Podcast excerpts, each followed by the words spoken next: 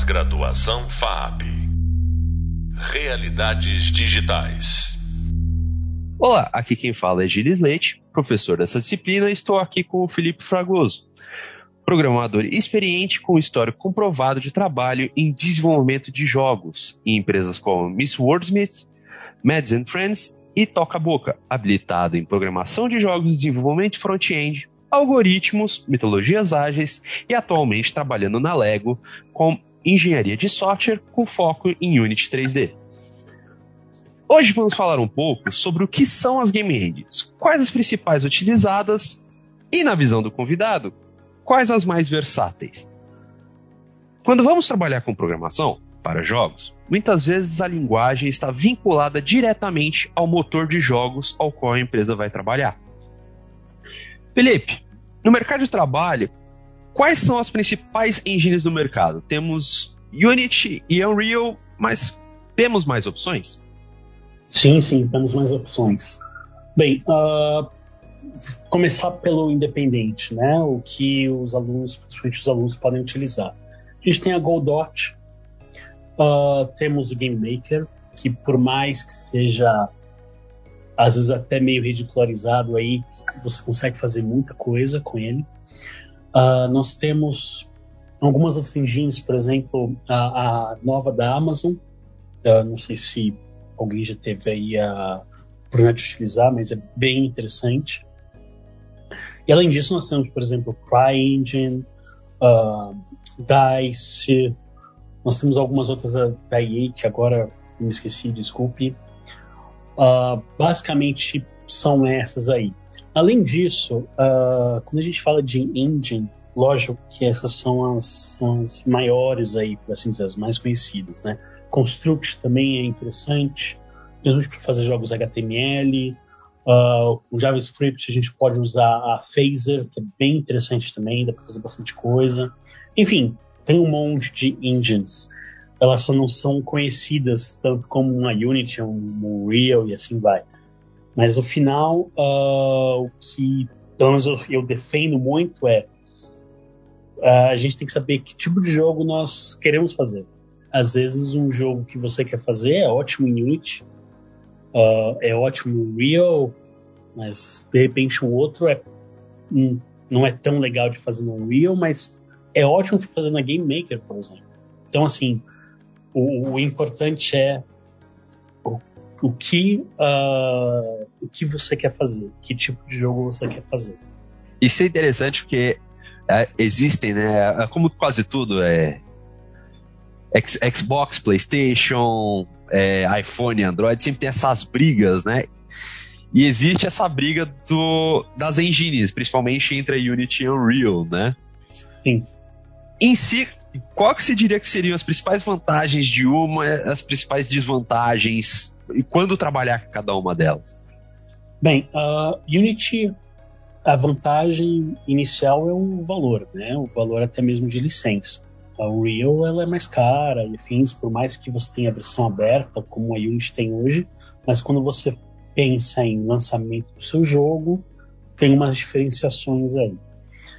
Uh, além disso, Uh, eu, por exemplo, se você for trabalhar num jogo AAA, jogo uh, mais para um PlayStation, PlayStation, um Xbox, eu indicaria mais um Unreal, honestamente, por toda a questão de otimização que pode ser feita. Uh, eu, eu, particularmente, acho que a otimização na Unity é, é meio falha. eu posso entrar em detalhes depois disso. Uh, Além disso, mas por exemplo, a Unity, a, a curva de, de, aprendizado da Unity é muito melhor do que a Unreal. Você vai levar mais tempo para aprender a Unreal do que a Unity. Uh, então, assim, varia, varia muita coisa. Uh, no, no, final, que eu acho o seguinte: qual é o seu tipo de jogo? Por exemplo, ah, eu quero fazer um jogo mobile. Vai para Unity. Ah, eu quero fazer um jogo, tipo, sei lá, o próximo Elden Ring. Estou dando um exemplo bem, bem surreal aqui tá? Vai para um Real. Uh, eu quero fazer um, um, um, VR, mas quero fazer algo simples. Por exemplo, eu, eu, tenho uma aplicação, e aqui a gente não vai falar tanto de jogo agora, mas eu quero fazer uma aplicação de VR para um museu. a Unity dá conta disso numa boa. Uh, mas, putz, eu queria fazer uma animação, uh, por exemplo, mais complexa e afins, com, com mais polígonos, uh, e otimizar bem essa animação. Talvez a Unreal seja melhor. Ah, eu, eu quero, eu não, eu não sou programador, uh, Unreal tem a Blueprint, por mais que tenha Playmaker, Bolt na, na Unity, Unreal é mais interessante. Então, assim, varia muito do que você quer. tá. Assim. Tá, então, na verdade, então você, para você pessoalmente, a Unity é melhor para quem está começando a mexer com jogos, é isso? Com certeza, eu acho que a Unity, uh, até mesmo vão, até mesmo é interessante olhar o histórico da Unity, né? A Unity, se não me engano, quando ela lançou a versão independente, era 2010, 2011, teve um boom a Unity, por quê? Primeiro porque era gratuita e segundo que a linha de, de aprendizado dela era muito fácil. Então muita gente começou a fazer um monte de coisa para Unity, justamente pela facilidade. E na época a Unity suportava JavaScript. Então muito muito game designer acabou explorando, uh, principalmente pessoal que vem do, de curso de multimídia, que não é um curso tão assim de programação, então teve um boom e você olha assim, um dos maiores motivos foi a, linha, a curva de, de, de, aprendizado. Além disso, a parte de learning da de, de, de, de ensino da Unity é maravilhosa. Assim, eles têm vídeos de tudo, explicação de tudo, cursos e afins, muito rico o material da Unity. Eu, eu, eu assim, eu, eu vejo a Unreal uh, vindo atrás, lógico, eu acho que tem aí, você, a gente comentou de, de briga entre uh, Xbox e PlayStation e Unity Unreal. É mais ou menos isso. Eu acho que uh, as duas vêm numa, numa briga de mercado. Principalmente a Unreal está tentando aí pegar uma fatia do mercado da Unity. A Unity já vê também muito mais assim animação, efeitos especiais. Ela se focou um pouco nisso principalmente quando eles trocaram CEOs alguns anos atrás, eu acho que uns 6, 7 anos atrás. Uh, mas enfim, uh, a Unity tem essa vantagem assim para o mercado independente pro, e para quem está aprendendo a, a, programar, a fazer jogos, eu acho que a Unity é excelente nesse ponto. E outra, a máquina que você precisa. A gente está falando no Brasil, a realidade, né? É, tem máquinas que não dá para usar o Unreal. A Unity é muito mais fácil de você utilizar. Tem esse, tem esse porém aí. Principalmente esses cálculos que tá fazendo agora com Lumen. Sim. É, é, é, eu fiz uns testes na minha casa, putz, pesa muito. Sim, pesa muito. Fica bonito, mas pesa. Uh, é o seguinte, no, durante o curso, a gente acabou falando, a gente conversou bastante sobre sintaxe semântica na programação. Uhum. Uh, quando a gente utiliza linguagens de alto nível, a gente acaba tendo um maior patamar de abstração. Né, nessa parte da linguagem. Ela se, ela se torna um pouco mais simples e, consequentemente, consegue ser até menos linear. Uhum. Normalmente, que tipo de problemas normalmente acaba acontecendo no mercado, principalmente quando a gente trabalha com um maior número de programadores? Porque normalmente uma coisa é quando uma pessoa está programando, ela segue a própria lógica dela e a própria estruturação. Como é que você uniformiza isso com vários programadores trabalhando ao mesmo tempo? Tá. Como a gente uniformiza a programação? Legal. Primeiro, usar repositório.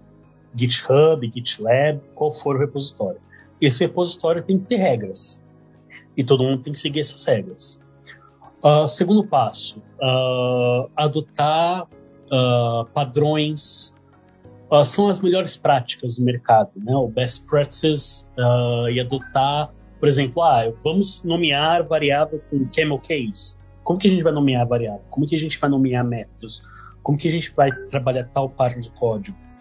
Então, eu, assim, fazer os padrões para codificação, para programação, é de suma importância. Quando a gente está falando também uh, de, de, jogos, né, uh, a gente tem um outro detalhe, por exemplo, a gente tem a parte de arte no jogo, a gente tem a parte de game design, fins, então a gente tem toda uma uniformização como que isso vai lá para o GitHub, como que isso vai ser usado por cada programador, uh, porque por exemplo, uma coisa que, assim, quando você trabalha com vários programadores e você não tem essa uniformização, você recebe um código e tá, o que está acontecendo nesse código? Eu não, você tem que fazer e assim, é aquela coisa, né? Escrever o código não para você, mas sim para o outro. É pensar muito dessa forma, tá? Uh, quando, quando você lê o código, você tem que se perguntar, tá? Uma terceira pessoa vai poder ler isso aqui e entender? Está de acordo com as regras que a gente estabeleceu? A gente, eu digo a equipe, né? Uh, além disso, testes. Testes são importantíssimos. Porque quando, por exemplo, você faz uma, uma pull request, Uh, você consegue, por exemplo, ver, olha, você consegue automatizar diversos processos, falar, olha, isso daqui não está de acordo com uma das nossas regras.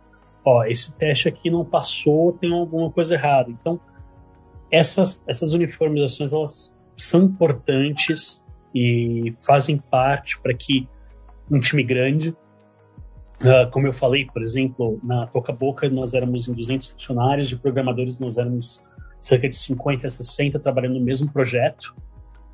E assim, trabalhar com esse time inteiro. Primeiro a gente reduziu os times, mas todo mundo tinha lá. A gente tinha forma de como fazer uma pull request, de como escrever o código, de como, por exemplo, como uma variável deve ser chamada, se essa variável deve ser read only, como é que faz um, um, um método x, y, z, como, como, é que faz todo o código. Então a, a gente tinha várias várias regras e isso funciona muito bem. Isso ajuda muito, muito, porque assim o que se vê muito no mercado, tá? É, eu, eu chamo de, de código espaguete, que é uma zona, basicamente. é você não conseguir achar padrões no código, então você não consegue ler e você não consegue entender o que está acontecendo. E aí você tem que refatorar, você tem que reescrever o código quase inteiro para poder ter a funcionalidade que você quer. Né? Além disso, na, quando a gente está falando de uniformização de código, uh, e quando a gente está trabalhando uma grande equipe, eu acho que é importante também falar em documentação. Uh, programador, às vezes, é meio relapso com isso, né? com, com documentação de código. Isso também é importante na uniformização do código. Então, uh, tá, como que são os nossos comentários? onde que é a documentação dessa funcionalidade? Uh, tem mais alguém que entenda isso? Uh, nesse ponto, o pair programming é excelente. Por exemplo, se for uma coisa que mais gente da equipe seria interessante ter o conhecimento, pessoal, vamos fazer uma reunião aqui, vamos sentar. Eu preciso mostrar para vocês como é que é essa parte aqui do código, como é essa parte do, do, do programa. Essas, essas questões aí resolvem muitos problemas futuros. Ah, isso daí é muito legal. Uma coisa que a gente acaba vendo. E, meio que não adianta falar com os alunos, porque os alunos meio colocam, é, ah, eu escrevi, os outros que se virem para se adaptar, Sim. né? isso é uma parte que realmente é bem difícil de quebrar nos alunos fazer isso. Sim. Uh, ô Felipe, uh, tem uma perguntinha assim. Normalmente quando a gente fala aí das engines, né, das programações para engine, Normalmente a gente só trabalha com. A gente vê principalmente, é muito exigido linguagens de alto nível. Sim. Né? Porque normalmente são essas linguagens que vão fazer o jogo funcionar por trás e tal. Mas pro pessoal da programação, existe alguma vantagem? Quais são as vantagens no ambiente de jogos, efetivamente, para aprender uma linguagem de baixo nível? Bem, então, pelo que entendi, você quer entender sobre Aí você me perguntou sobre aprender linguagens de baixo nível, porque tem a questão de engines serem de alto nível. Isso. Seria mais ou menos isso. Tá. Uh, baixo nível, por quê? Bem, primeiro porque é rápido de aprender. É mais tranquilo de aprender, é uma introdução, uh, é interessante. E outra, quando você, por exemplo, vamos, vamos pegar o Assembler, que é baixo nível mesmo, né? Uh, eu, eu sempre escutei a, a expressão, principalmente sim, programadores mais velhos é, se você programa em Assembly, você escova bit. Sempre ouvir essa expressão, porque é uma coisa que você vai realmente lá na memória, enfim, tem várias questões aí por trás. Enfim, uh, ao meu ver, o mais interessante é o, quando você pega o C Sharp, linguagens de alto nível, Python, enfim, muita coisa abstraída, muita coisa você não vê o que está acontecendo. Aí, por exemplo, você está fazendo o seu jogo lá e você precisa ganhar memória. Uh, falo isso recentemente, tive esse problema. Uh, era um jogo que tinha que rodar dentro do, web, dentro do, do navegador, dentro do mobile. Não, ele, não, ele não era para rodar dentro. Você não podia baixar na loja Google Play e afins. Você tinha que acessar o, o seu navegador e rodar o jogo pelo navegador. Enfim, isso é um problemão porque você precisa otimizar a memória. Se você não sabe lá, se você nunca viu um acendo, nunca viu uma linguagem de baixo nível, você não sabe como funciona a memória. Aí não adianta você não saber como funciona, por exemplo, estou dando o um exemplo nesse caso, tá? Se não uhum. adianta, se você soubesse como, como funciona a memória, você numa linguagem de alto nível, você consegue resolver esse problema. Você consegue, ó, tá bom, eu já sei como é que é a memória, o processador e afins se comportam em, em linguagem de baixo nível. Eu sei como, como que eu poderia, por exemplo, uh, otimizar certa parte do meu código aqui para poder ganhar um pouco mais de performance. Estou dando um exemplo. Então, assim, linguagens de baixo nível valem a pena aprender por curva de aprendizado, uh, entender melhor o que se passa por trás das linguagens de alto nível, porque no final tudo é 0 e 1, um, tudo vira bit, né? Passou, pelo computador, tudo linguagem de máquina. Não, não, tem papo se é alto nível ou baixo nível. Então, assim, é, é interessante saber o que está rolando por trás de um C Sharp, porque muita coisa a gente não vê. Por exemplo, o Garbage Collect, uh, eu, eu, acho que são. Quando a gente está falando de Unity Game Engine, isso é uma coisa bem interessante. Garbage Collector da Unity. Se você não se você nunca viu uma linguagem de baixo nível, você não consegue entender direito o garbage collector deles. Exatamente o que está acontecendo. Então, e isso, quando eu falo garbage collector, ah, C Sharp faz lá, tá tranquilo e afins. Quando você tem uns casos, por exemplo, como esse que eu tive, é quando você precisa ir lá, ficar no profiler, investigando exatamente tudo que está acontecendo para conseguir ganhar um pouquinho mais de, de memória. Então, aí que está a vantagem de aprender uma linguagem de baixo nível, você ter essa visão da arquitetura do, do, do computador. Ah, muito legal. Ou seja, também é bom se focar, se possível, com linguagem de baixo nível, né? Sim.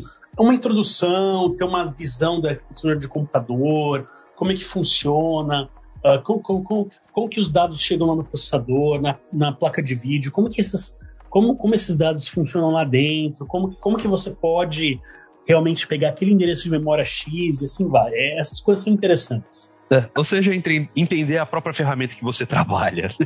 Exatamente, basicamente isso, sim. Ah, legal. E, ô Felipe, uh, no caso, em relação a ótimo, quando a gente falou aí da otimização de jogos, quais que foram as grandes dificuldades, quais as maiores dificuldades que você já encontrou e como é que você acha que dá para o pessoal que está começando a desenvolver ou que vai com um tempinho ali, que prática, boas práticas ela pode ter para manter o jogo otimizado? Bem, a primeira coisa é pensar no, no ON, né?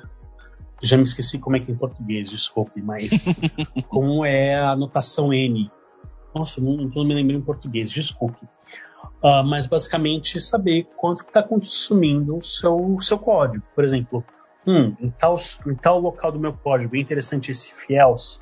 Será que eu não resolvo com if? Será que um switch? Será que um for? O que, o que é interessante aqui? Uh, por exemplo, uh, coisa, coisas bobas. às vezes, por exemplo, um, uma função uma função do, do C Sharp para fazer determinada coisa, eu não, não me vem nenhuma na cabeça agora, tá? Desculpe. Mas quando você tem, você tem algumas funções no C Sharp, que às vezes o link funciona melhor, às vezes uma outra função que faz a mesmíssima coisa dentro do C Sharp, mas por, pelo C Sharp ter várias versões, às vezes uma versão que você está lá usando na Unity, ela tem uma funcionalidade que faz a mesma coisa, sei lá, por exemplo, mudar para string, que é o toString. É, esse caso não foi bom, mas dividir stream. Você pode fazer lá com split, afins, tem, tem, tem formas de fazer. Ou reverter uma string, que é um caso clássico de entrevistas de Facebook, Netflix e afins, eles adoram pedir isso, para você reverter uma string. Uh, você tem formas de fazer isso. Então, é importante você saber esses detalhezinhos da linguagem, onde você pode ganhar performance. É o primeiro ponto de otimização. Porque às vezes você, por exemplo, de só de você, ah, essa variável aqui ela poderia ser local, mas estou declarando ela global. Ali você já está, por exemplo, fazendo uma coisa que de repente você pode ganhar um pouco ali de performance. Outra coisa, tem uns, as Unity, eu, tô falando muito de Unity porque a gente está falando de game, genes e afins. A Unity tem uns métodos, por exemplo, find game object by, uh, by tag, uh, get components. Claro, uhum. get components, às vezes a gente não tem como fugir. Mas, por exemplo, esse find with tag, meu Deus, se, se você faz exemplos de performance, você vê como que gasta memória nisso, como que, como que você pode otimizar de outras formas. Então, assim, é pensar nesses detalhes da linguagem, pensar nesses detalhes da documentação. Uh, outra coisa, Profiler. Profiler é o seu maior aliado, seu maior amigo no momento de otimização de jogo, tá? Uh, então aí, além de ter, por exemplo, então quando você está fazendo o seu jogo, se você quer um jogo otimizado, sempre deixa o Profiler aberto e vê onde está muito mais carregado. Né? O, o, loop do, do jogo, o update do jogo é normalmente é o que mais dá problema. Às vezes você utiliza coisas que poderia estar no método away, que vai ser utilizado só uma vez, mas aí está no start. Então, quer dizer, você poderia estar fazendo só no load do, do, do método e não toda vez que aquele método é chamado. Então, aquele código, desculpe. Então, assim, tem, tem formas de se, de se otimizar e de pensar nisso. Outra coisa, quando a gente está falando uh, aí, é uma coisa porque não, não é tanto programação, mas é mais a parte estatística pensar, por exemplo, a Unity tem vários, as engines elas têm várias propriedades, você consegue ganhar ali performance só de você mexer numa luz, numa sombra, uh, ter menos polígono, então assim limpar, por exemplo, ah você tem um modelo super high poly, limpa ele até poder reduzir o máximo de low poly. Shaders uh, é outro outro vilão que pode ser, principalmente os os padrões os shaders que já vêm embutidos, você consegue otimizar, principalmente quando você está pensando em mobile. Então, assim, tem várias formas. O que eu diria é adote o Profiler como seu melhor amigo e sempre mantenha aberto. Então, assim, fez um código, fez uma parte importante do jogo, mas você está pensando em sempre deixar otimizado, roda com o Profiler, investiga onde estão tá os problemas, por exemplo, parte física, às vezes é muito problema. Quem está usando Unity, eu recomendo dar uma olhada no Dots, que ganha, tem um ganho de performance.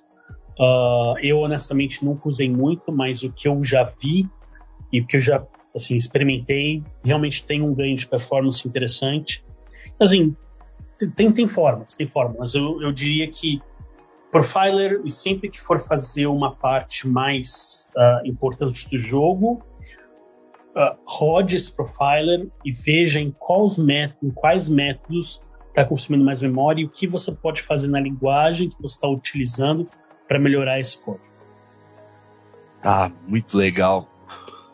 Ô Felipe, realmente muito obrigado, muito obrigado pelo seu tempo, pelo seu conhecimento. Claro. Foi, Foi muito um proveitoso conversar com alguém experiente assim que nem você. É, tenho certeza que nisso você já tirou, vai ter tirado muita dúvida dos, dos alunos que estão tentando entrar aqui na programação. Então, assim, de verdade, muito obrigado, viu? Tranquilo, foi um prazer.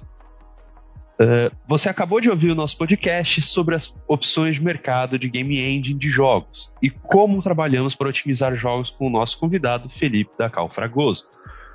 Sobre esse tema, convido você a saber mais no Hub de Leitura e nos livros C Sharp Introdução à Programação Orientada a Objeto e Blueprints Visual Scripting for Unreal Engine, indicados no Hub de Leitura da disciplina. O próximo podcast irá abordar sobre o desenvolvimento do mercado indie. Até breve. Pós-graduação FAP Realidades Digitais